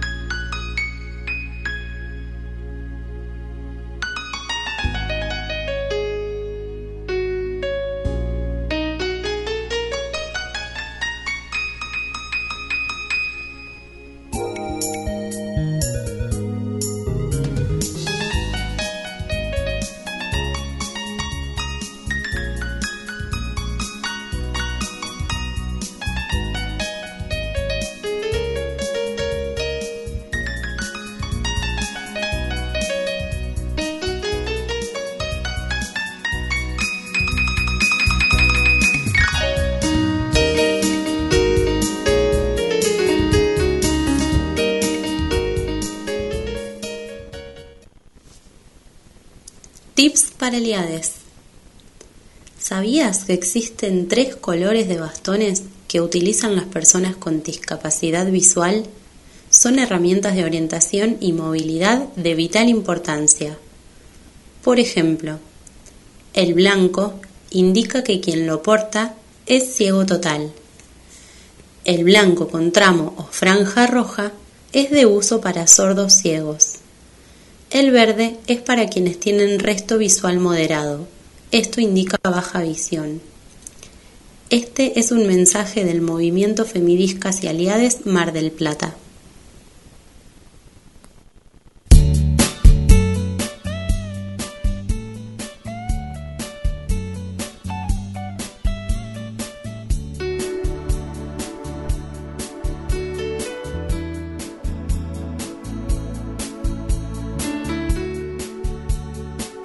Explorando, internándonos o visibilizando que estamos prontos a abordar el mes de septiembre, dicho sea de paso. Este es el último programa del mes de agosto, pero ya dimos inicio a la visibilización de septiembre, donde denominamos que es el mes del bastón verde, el mes de aquellas personas que utilizan un bastón verde como herramienta de eh, movilidad y orientación a a aquellas personas que tienen precisamente un resto visual, que intentamos llegar a la sociedad compartiendo este tipo de tips para concientizar de que el bastón verde no es una elección por gusto, por placer, es una herramienta de eh, autonomía que utilizan las personas con discapacidad visual, que mm, voy a recalcarles nuevamente, como lo hice la semana anterior, em, el bastón verde tiene diferentes formas de, de quien lo porta de poder utilizar su resto visual. Eh, una de, ellas se, se ramifica en varias, pero una de ellas es la visión central, donde eh, la visión es algo así como si vos te pusieses un tubito de, de papel higiénico delante de un ojo y miraras con el otro cerrado sobre por, por ese círculo del tubito de papel higiénico, sería lo más aproximado que puedas estar a tener la visión central de una persona que tiene disminución visual, precisamente baja visión, bien nombrado es baja visión, con visión central más esa no es la única forma de ver, sino que a la inversa, si vos te pones em, el tubito em, y le taparas el orificio de salida, mm, alejándotelo un poco podrías ver por, por afuera, no por el centro. Entonces, esta es la segunda forma de ver, que sería visión periférica. Después está en la visión, visión superior e inferior, donde solo ves cuando miras por arriba o solo ves cuando miras por abajo. Hay otro tipo de, visión que también es como parcializada, porque ves tipo eh, manchas o segmentos que están cerrados, negados a la luz dentro, y esto hace que las personas con, disminución visual tengan diferencias dentro de su forma de manejarse, de andar, de percibir las cosas. Lo que queremos destacar es que el bastón verde es portado por aquellas personas que sí necesitan una ayuda, una asistencia en determinados momentos, pero que pueden tener un resto visual. Lo que le, lo que le permite quizás ver el número del colectivo y no ver las piedras que están por delante y debajo en su camino, lo que le, le, impide ver la, la calle, los cordones, pero sí pueden enfocar a la lejanía. O sea, seamos conscientes a partir de ahora de que el uso del bastón verde es una herramienta de ayuda para aquellas personas y que eh, no es necesario el cuestionamiento de ¿ve o no ve? ¿Se hace o me está tomando el pelo? Es una más de las diversidades funcionales que conforman este sistema y el día que, en que se celebra de forma nacional eh, el Día del Bastón Verde precisamente es el 26 de septiembre y nosotros lo estamos alargando a todo el mes de septiembre. Así que nuevamente estaremos encontrándonos para seguir hablando de tips para aliades, aliades y aliadas de la discapacidad eh, el próximo miércoles. Mientras tanto, señor operador, lo invito a que sumemos a la secretaria de género de de la CTA Autónoma, María Elena Gutiérrez, quien eh, prontamente nos va a estar trayendo noticias sobre género, diversidad, territorio y, y vaya que si tenemos tela para cortar con esta señora, porque la actualidad no deja de ser eh, acuciante en cuanto a, al género, al, a los femicidios, a los reclamos por falta de justicia que en las que tantas veces nos vemos envueltos. Eh, como dijera alguna vez una compañera, que no queremos ser un IPP. Bien, María Elena Gutiérrez, secretaria de género de la CTA Autónoma. La tenemos en línea, ¿verdad? Así es, yo por lo menos las escucho, no sé si vos me estás escuchando. Buenos días, María Elena, y bienvenida a La Liebre. Buen día, Karina, ¿cómo están ustedes? Muy, muy bien. Decinos, eh, esta semana es muy, muy trágica, si se quiere, ¿no? Por los acontecimientos que hemos estado pasando, los que estamos sujetos. Eh, vos, vos te referís a, a, los femicidios que ha habido, que es, decir, los intentos, ¿a eso te estás refiriendo?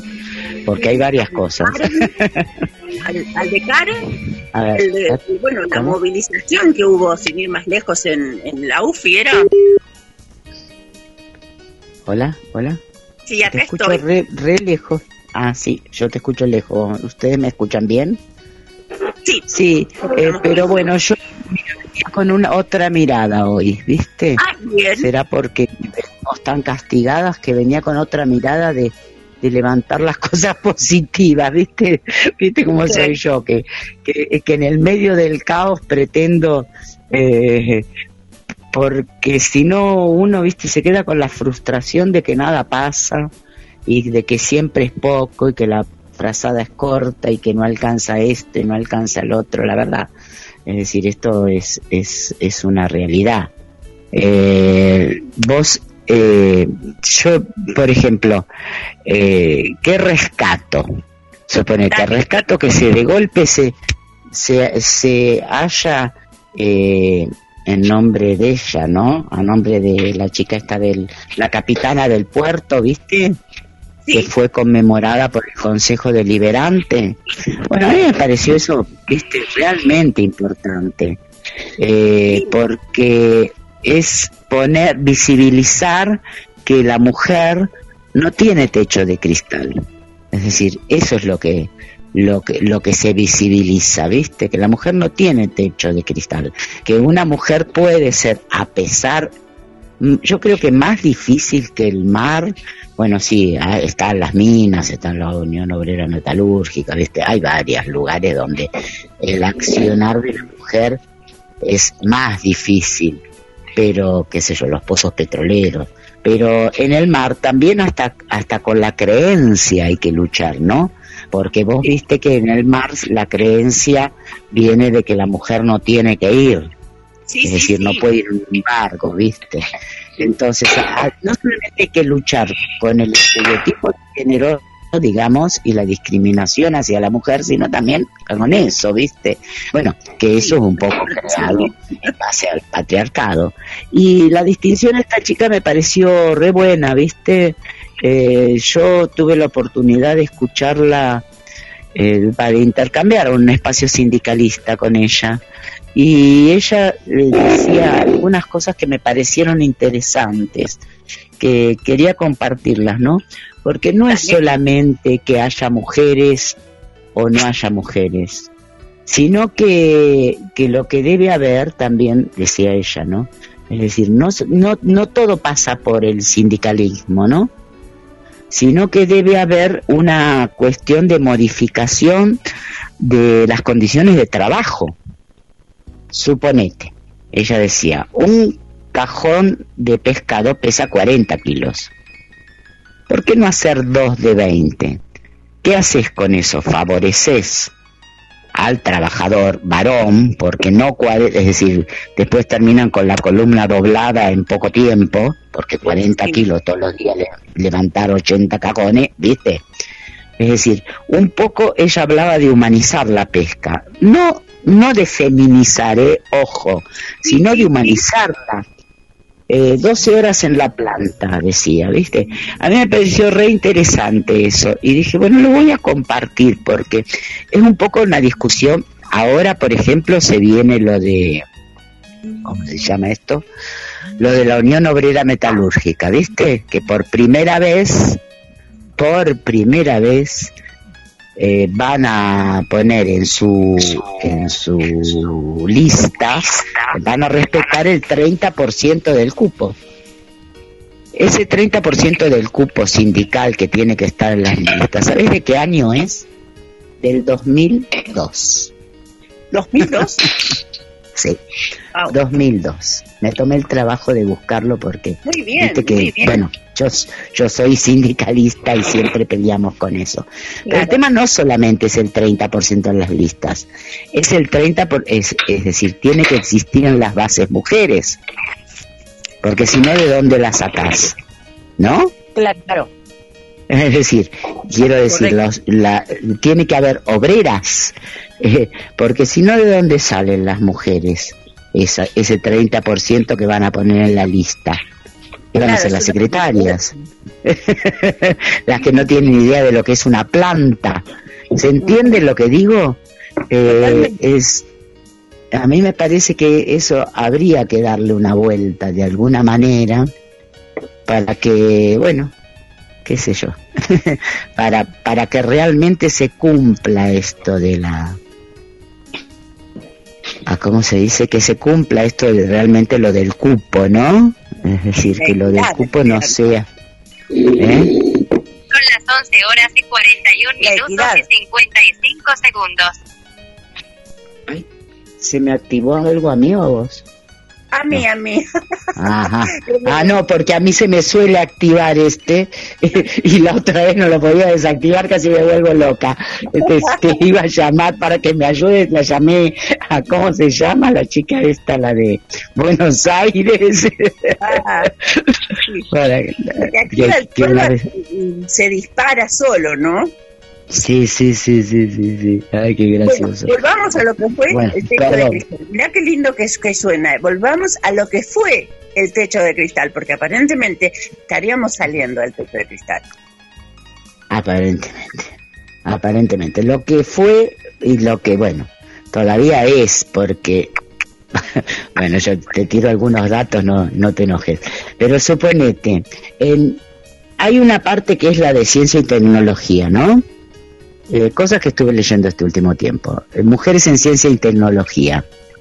Eh, Vos sabés que hay más, hay un 40% que egresan de, de estas eh, tecnicaturas en algún caso, en otros casos son eh, carreras universitarias, ¿sí? Eh, en- y sabés que solo el 24% son las que trabajan. Eso tiene que ver como, es decir, eh, cómo derribar este techo, famoso techo de cristal, cómo llegamos. Además, eh, la, eh, brecha que hay de género, ¿no? En ciencia de, y tecnología, la desigualdad eh, es impresionante porque vos sabés que se gana mucho más en, en estos puestos que en otros. ¿Por qué? Porque la mayoría de, a ver, sí, tecnología se, se utiliza muchísimo para todo lo que es exportación, ¿sí? Entonces, los que trabajan en este rubro de exportación ganan entre un 65% más que el resto. Eh, bueno, nada, datitos así, grajeas, le digo yo, que tienen que ver con el techo de cristal. Lo, lo, lo vamos empujando, lo vamos empujando, pero todavía falta, como todavía Exacto, como lo del cupo. Bueno, ojalá haya una equidad, porque tampoco hay una paridad, ¿no? Es el 30%. ¿Por qué no el 50%? ¿Eh? Pregunto, porque en los números, en la población activa femenina, el 50% es mujer- somos mujeres o y diversidades, ¿o no? Sí, sí, sí. Totalmente de acuerdo. Estaba haciendo una reflexión en cuanto a lo deportivo. Vos viste que ahora se están llevando a cabo los Juegos Paralímpicos en Tokio. Este, Y, hay una delegación argentina en que está compuesta por 150 varones y aproximadamente 46 o 50 mujeres. Sí. siempre estamos en, en, en, menor cantidad representadas, ¿no? Y lo paradójico era precisamente que no accede la mujer con discapacidad, no solo no accede a la certificación, sino no accede a la cultura, a los empleos, eh, la invisibilización que sufren las minorías. Imagínate que se ve representada también dentro de este cupo de mujeres convencionales. Claro, ¿viste? es decir, ¿qué, ¿qué, posibilidad tiene una mujer de desarrollarse, ¿no? En, en, hacer un deporte y qué posibilidad tiene el hombre, es decir, es totalmente distinto. Esto es increíble, sí, sí, sí. No sabía que eran el 30%. Sí sabíamos que éramos una delegación numerosa, que eso me pareció bueno. Sí. Dentro de lo que es eh, América Latina éramos una delegación numerosa por eso decían decían que, que este, yo lo, más conocido digamos de la discapacidad o lo que se hizo más conocido en su momento o quién hizo conocido quién visibilizó esto, eh, así sería. ¿Quién, ¿Quiénes fueron los que visibilizaron la, la discapacidad del deporte? Fueron, bueno, los murciélagos en su momento. Sí, sí, son pioneros, son pioneros. Claro, son los pioneros. Eh, eh, sí recuerdo eso, ¿viste? Es decir, que con ellos se comenzó a, visibilizarse que, el, que la discapacidad, eh, había deportes con discapacidad, ¿viste? Porque ni siquiera llegaban las noticias que existían los Paralímpicos. En mi época, pues no sé desde cuándo existen, vos sabés. Desde 1960 se instauraron las eh, Olimpiadas o Juegos Modernos. Eh, Ajá. Con, con, discapacidad, ¿no? dentro, de, dentro de las Olimpiadas o Juegos Modernos, en 1960 nacen las, los Paralímpicos. Pero vos te das cuenta, han pasado 70, 60 años. Y, en realidad eh, los primeros juegos fueron hechos en, eh, eh, en, no no no no no me sale ahora. Bueno fueron hechos en 1853 mira hasta 1960 mira si hubo agua bajo el puente para que nos incluyera sí qué bárbaro qué bárbaro. Y no, y esto, y esto que se desconocía, porque yo recuerdo, yo en los 60, suponete, bueno, en los 60 no, pero en los 70, yo no recuerdo la propaganda de los Juegos Olímpicos, de los Paralímpicos. No recuerdo. Claro. Te digo, recuerdo sí, pero en los 80 te estoy hablando. En los 80 sí lo de los murciélagos. Porque tenía eh, en esa, pero mira vos todo el tiempo que pasó. Qué increíble, ¿no? Es decir, es, decir... Justamente con, con, Gonzalo Achache, que es un entrenador de, de la selección de, de, hockey sobre césped, que está intentando federarse como para ir a los Juegos, estábamos diciendo esto, ¿no? De, de la, el retraso dentro de la visibilización de, de estos Juegos, de la difusión, precisamente, y que hace cuatro años atrás, ocho años, porque son cada cuatro años, eh, no se visibilizaba y si se visibilizaba eran a las 2, 3, 4 de la mañana donde no tenía eh, no solo público sino difusión.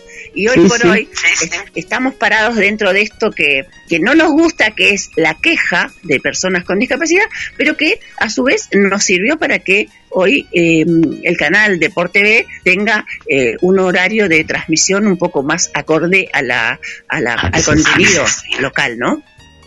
Y bueno, es a través de, la queja o de, de aquello de, la toma de conciencia. Yo me vuelco a la toma de conciencia de que eh, la situación, la realidad se pueda cambiar. El otro día me dijeron algo, una frase que me dijeron, donde hay opresión, siempre hay rebelión.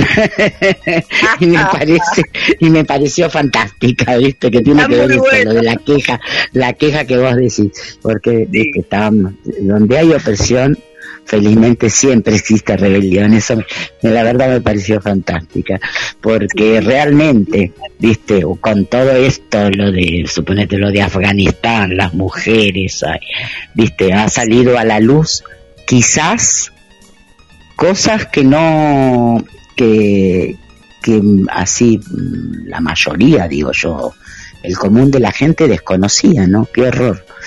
Es decir, uno lo sabía porque, bueno, lo sabía, ¿viste? Pero, digamos, porque por ahí tuvo la oportunidad de leer, o, pero en los diarios no existía para nada, ¿o no? No, no. Sí, sí, ¿Eh? claro. Sí, sí, de no acuerdo. existía.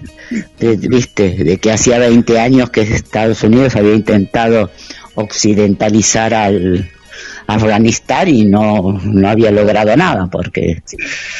Ah, terrible. Bueno, Bien. sí, sí. María Elena, ¿compartimos Bueno. algo más? Eh, no sé, eh, no se me ocurre que estamos en plena pre-campaña electoral, así que está todo bastante mezclado, pero bueno, eh, yo contenta porque hay muchas mujeres conocidas en las listas, en las listas. sí, sí, sí, sí. Del movimiento de mujeres, viste, tanto en la lista del Frente de Todos como en la lista de, de la izquierda, hay consejeras escolares, y la verdad que bien, me gusta eso. Sé yo, Estamos, estamos medio, medianamente podemos decir que estamos dándole una vuelta de tuerca a la sociedad. Sí, sí, sí, sí, viste, medianamente estamos, es decir, en las otras no aparecimos, hace dos años, no aparecimos como aparecimos ahora. Esto, esto también me, me, pone contento. rebelión. Sí, sí, es inevitable. sí, bueno, bueno, ¿qué otra cosa? Bueno, entonces estamos en condiciones de despedirnos y decir que volveremos el próximo miércoles. bueno, 11.30, besito. Muchísimas gracias. Así pasó María Elena Gutiérrez, secretaria de género de la CTA Autónoma del Plata, Batán, por la mañana de la liebre. Muchísimas gracias y quedamos a la espera de que transcurran estos próximos siete días. Señor operador, vamos a uno, un separador así al azar y lo invito a que cerremos este programa con la intervención del señor periodista y ahora candidato a concejal Carlos Matos, por favor. Muchas gracias.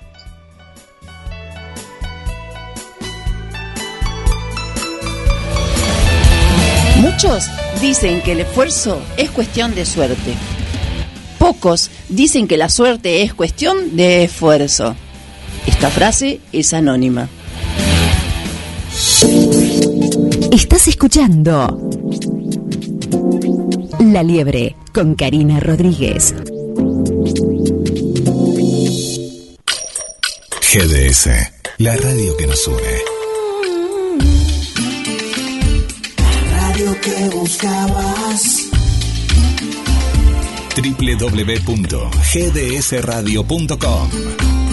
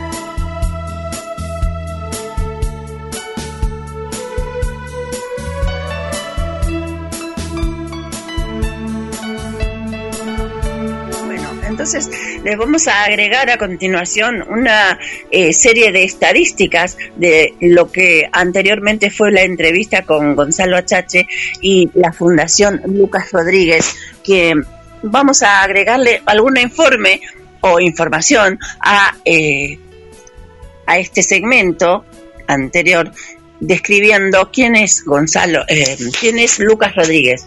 Él fue presidente de, de, de SICO en el 2004.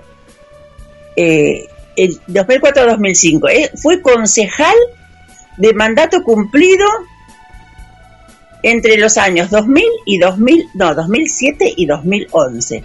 Y actualmente es presidente de la fundación que lleva su nombre, que por supuesto es Lucas Rodríguez, y está orientada a trabajar la parte de los deportes con aquellas personas con discapacidad. Eh, no me atrevo a decir que sea únicamente con discapacidad visual, sino con discapacidad. Si bien sabemos que él fue arquero de los murciélagos, por lo tanto debe tener una discapacidad visual, Lucas Rodríguez fue eh, este concejal, como decían. Y gracias, eh, nos avisan por la cucaracha que tenemos a el periodista reconocido Carlos Oscar Matos línea. ¿Cómo andas, Karina? Acá, acá estábamos con unos, unos pequeños inconvenientes en el, en el, en el celular. En la última actualización otra vez cambió la distribución de los botones y eso nos, nos ocasiona a las personas ciegas, como en mi caso, también a las personas con baja visión, que claro, tocas un botón y resulta que el que estás tocando no es el que estaba antes, es otro. Entonces, por ahí terminas este, cortando. Yo no entiendo por qué tantas actualizaciones, porque tampoco aumentan las prestaciones en sí. Em, sé que en algunos casos es la gráfica, es la presentación visual que la hacen más atrayente, pero debería haber una opción que nos permitiera, eh, por ejemplo, en el caso nuestro, mm, hacer que esas actualizaciones no, no prosperen. Uno puede desactivar las actualizaciones. Lo que ocurre es que a veces eso trae algunos inconvenientes. Pero no sé, eh, los otros días charlando con, con mi hermano y con otras personas también que están en estos temas de la informática, eh, conversábamos estas cuestiones, ¿no? Eh, establecer algunos estándares que, eh, que faciliten un poco la cosa. Sobre todo a los que ya tenemos, viste, ciertos años, porque vos te encontrás con la gente joven, los que nacieron en la era digital, que bueno, le encuentran la vuelta rápido. Este, pero bueno, los que estamos, los que usamos estos aparatos como herramientas de trabajo para comunicarnos, pero que no nos interesa mucho estar indagando las cuestiones de la programación, a veces nos complica un poco. Así que bueno, esas son las vicisitudes eh, en cuanto a las barreras, en este caso informáticas, que también vienen al caso, ¿no? Este, esta, esta pequeña anécdota. Karina, mira, estamos cerca de las elecciones más que hablar de cuestiones de eh, eh, políticas de Estado y demás, me parece necesario repasar eh, algo que se va a dar en, esta, en estas elecciones en particular. Va a ser el primer acto electoral en pandemia en nuestro lugar. Hay otras provincias donde se han celebrado. Algunos partidos políticos han tenido internas, que no es lo mismo que las PASO, las pasos, recordemos, son primarias, abiertas, simultáneas y obligatorias. Es decir, existe la obligación de ir a votar. Eh, hubo partidos, como explicaba, que en los meses de abril y mayo han tenido, este, han celebrado elecciones internas en las cuales eh, votaban únicamente los afiliados, este, y eh, no, no es, no era obligatorio. Pero bueno, ahora nos encontramos con un desafío nuevo, porque la realidad es que las anteriores elecciones, paso y generales, no estábamos eh, viviendo la pandemia, no estábamos enfrentando una situación de pandemia. Esto hace que debamos tener en cuenta lo siguiente. Primero, que seguramente el proceso electoral va a ser mucho más lento. Que vamos a tener que armarnos de paciencia va a haber que conservar una distancia de dos metros, o sea, las colas van a ser larguísimas. Ojalá nos acompañe el buen tiempo.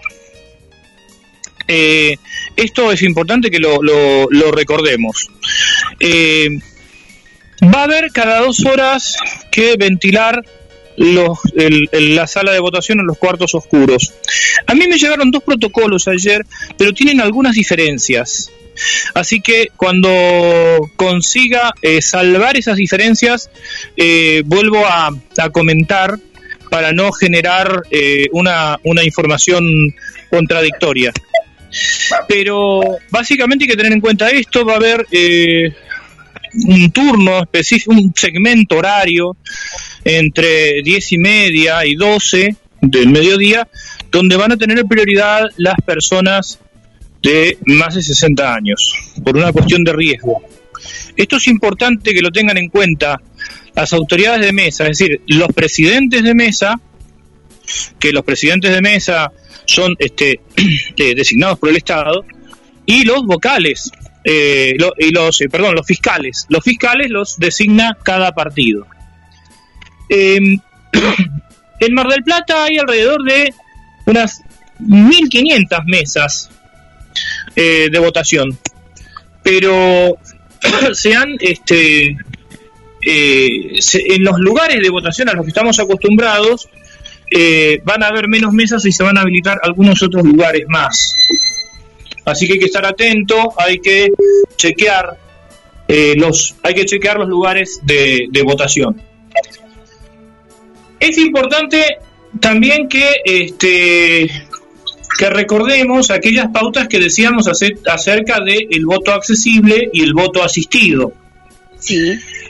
El voto accesible tiene que ver con asegurar un lugar libre de barreras para que las personas con movilidad reducida o alguna discapacidad tengan acceso al cuarto oscuro y que a su vez las boletas eh, y que acá vamos a ver cómo se va a instrumentar esto. Lo que sí hay que decir que vamos a tener que tener mutuamente paciencia, los electores, las electoras, las autoridades de mesa, los fiscales y tener un alto espíritu de colaboración, porque esta es una situación nueva, es una situación inédita. Entonces, nos vamos, eh, decíamos que eh, con el tema del voto accesible, debería, además en el cuarto oscuro, habilitarse eh, estas, eh, las bolsas con, con las boletas y en, en braille y en relieve deberían estar los números de las listas que contienen esas bolsas y esas boletas. Aprovechamos también para pedirle a las personas con discapacidad que están escuchando y también a las personas sin discapacidad y familiares que eh, ayuden a chequear que esto, que esto se cumple. Insisto una vez más, tampoco es una situación normal la que estamos viviendo. Este, esto no significa que se justifiquen eh, cosas que no corresponden, de ninguna manera. Digo que simplemente eh, vamos a tener que armarnos todos un poco más de paciencia y entender también que, por ejemplo, este, las personas que tienen que habilitar los lugares, como los dire- los directores de las escuelas, eh, también van a estar en una situación donde van a tener que resolver eh, cuestiones inéditas. Que, por supuesto, para la elección general, esto ya vamos a tener una, una gimnasia un poco mayor.